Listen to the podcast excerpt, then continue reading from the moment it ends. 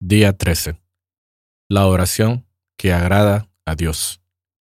Ama al Señor tu Dios con todo tu corazón, con toda tu alma, con toda tu mente y con todas tus fuerzas. Marcos 12:30. Dios quiere todo de ti. Dios no desea una parte de tu vida. Pide todo tu corazón, toda tu alma, toda tu mente y todas tus fuerzas. A Dios no le interesan los compromisos a medias, la obediencia parcial y las obras de tu tiempo y dinero. Quiere tu devoción plena, no pedacitos de tu vida. Una mujer samaritana en cierta ocasión discutió con Jesús acerca del mejor tiempo, lugar y estilo de adoración. Jesús le contestó que esos aspectos eran irrelevantes el lugar de adoración no es tan importante como por qué adoramos y cuánto de nuestro ser le ofrecemos a Dios cuando lo hacemos. Hay una manera de adorar buena y mala.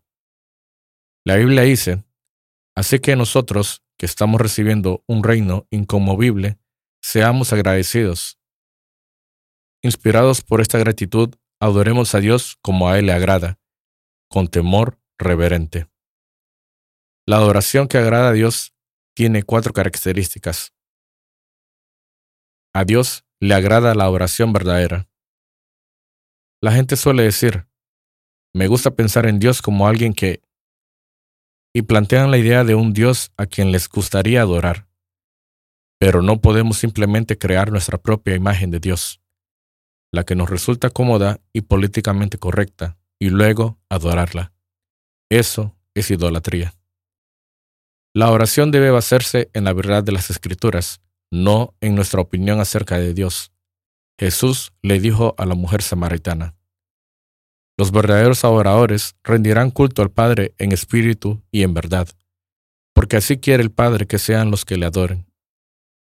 Adorar en verdad significa adorar a Dios como la Biblia verdaderamente lo revela. A Dios le agrada la oración auténtica cuando Jesús dijo que debemos orar en espíritu, no se refería al Espíritu Santo, sino a nuestro espíritu. Fuimos creados a imagen de Dios y por lo tanto somos un espíritu que reside en un cuerpo, y Él diseñó nuestro espíritu para que pudiéramos comunicarnos con Él.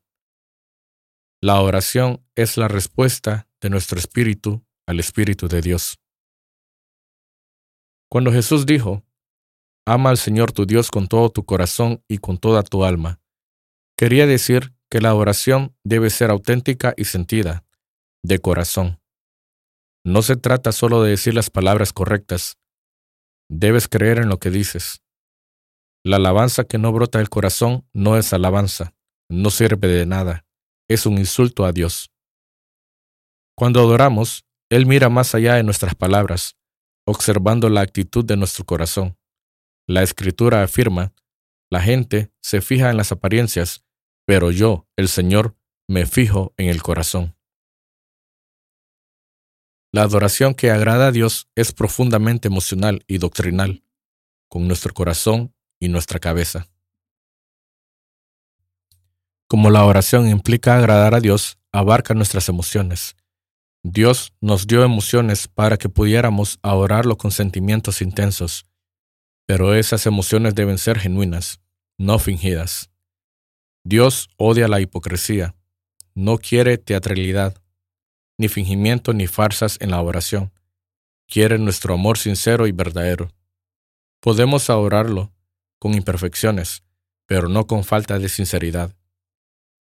Por supuesto, la sinceridad por sí sola no es suficiente. Podemos ser sinceros y estar equivocados, por eso se necesitan tanto el Espíritu Santo como la verdad. La oración debe ser veraz y auténtica. La oración que agrada profundamente a Dios es emocional y doctrinal, con nuestro corazón y nuestra cabeza. Muchas personas confunden las emociones conmovedoras producidas por la música con las estimuladas por el espíritu, pero no son iguales. La verdadera oración ocurre cuando nuestro espíritu responde a Dios, no a una melodía. En realidad, algunas canciones sentimentales e introspectivas entorpecen la oración, porque, de concentrarnos en Dios, pasamos a enfocarnos en nuestros sentimientos. Cuando oramos, el factor de mayor distracción somos nosotros mismos, nuestros intereses y preocupaciones acerca de la impresión que damos. Los cristianos no se ponen de acuerdo con respecto a la manera más adecuada o auténtica de alabar a Dios, pero estos argumentos los que más reflejan son las distintas personalidades y trasfondos. La Biblia menciona diversas formas de alabanza, la confesión, el canto, los clamores, el estar de pie, el arrodillarse, el baile, el hacer ruidos de gozo, el testimonio, la utilización de instrumentos musicales y el alzar las manos.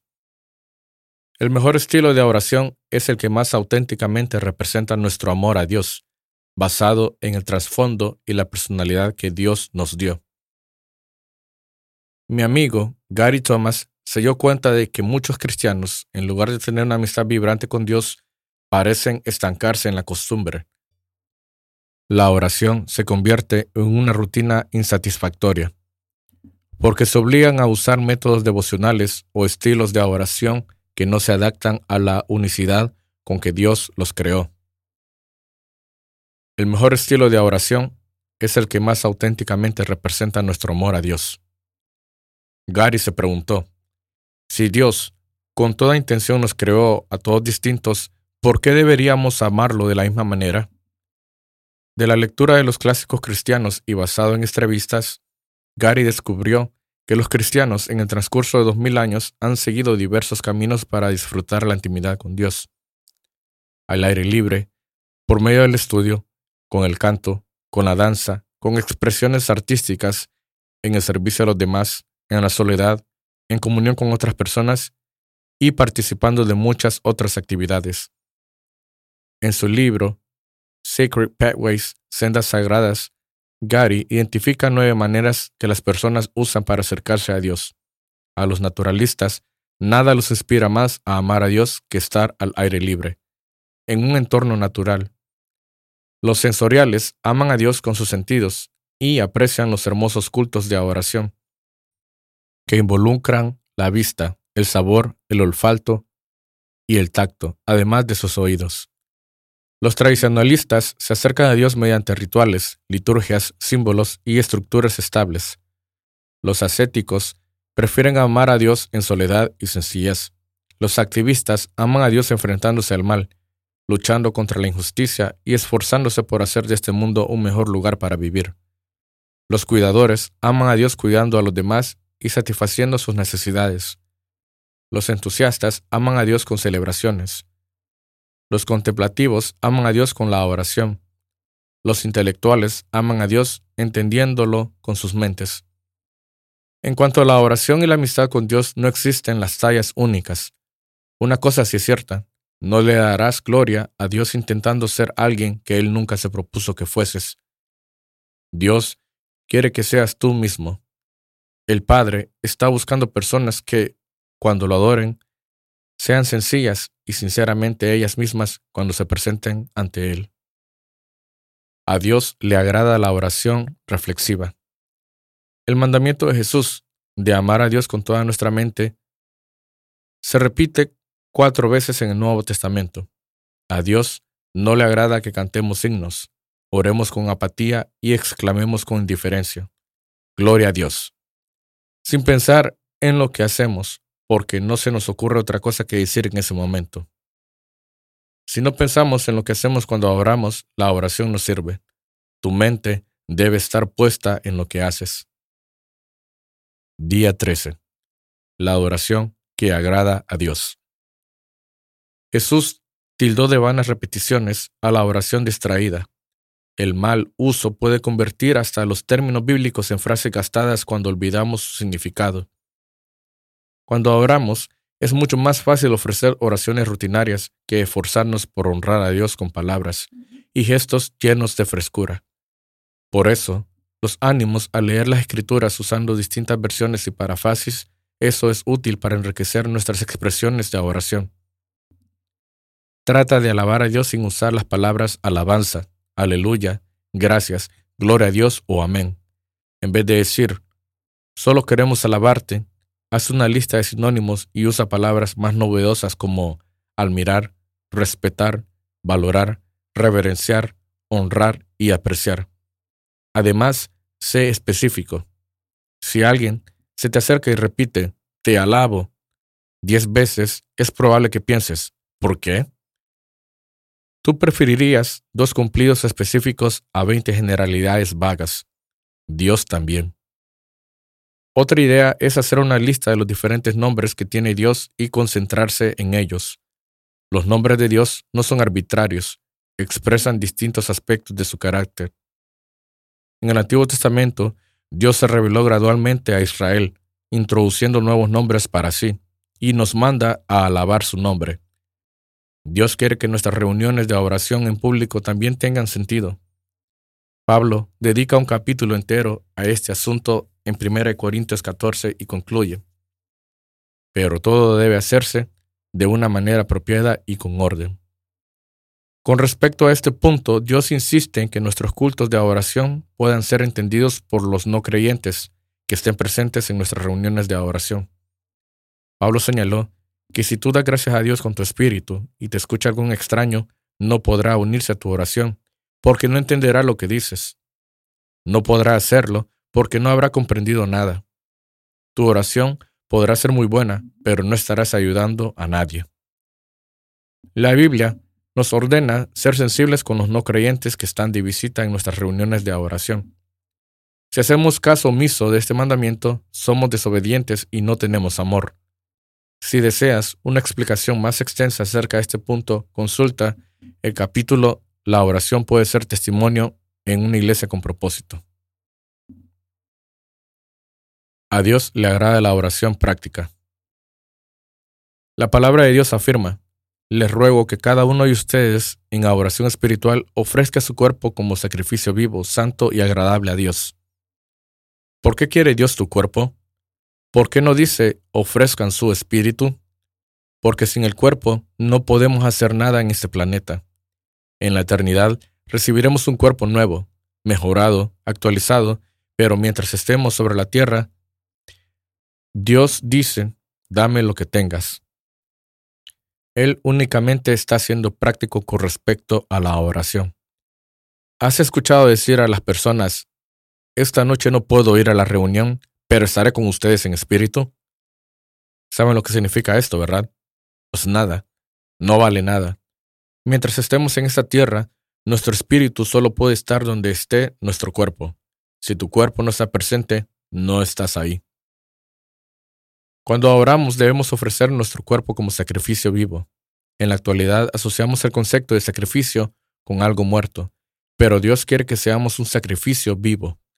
Quiere que vivamos para Él. Sin embargo, el problema de un sacrificio vivo es que se puede escapar del altar, y es lo que solemos hacer.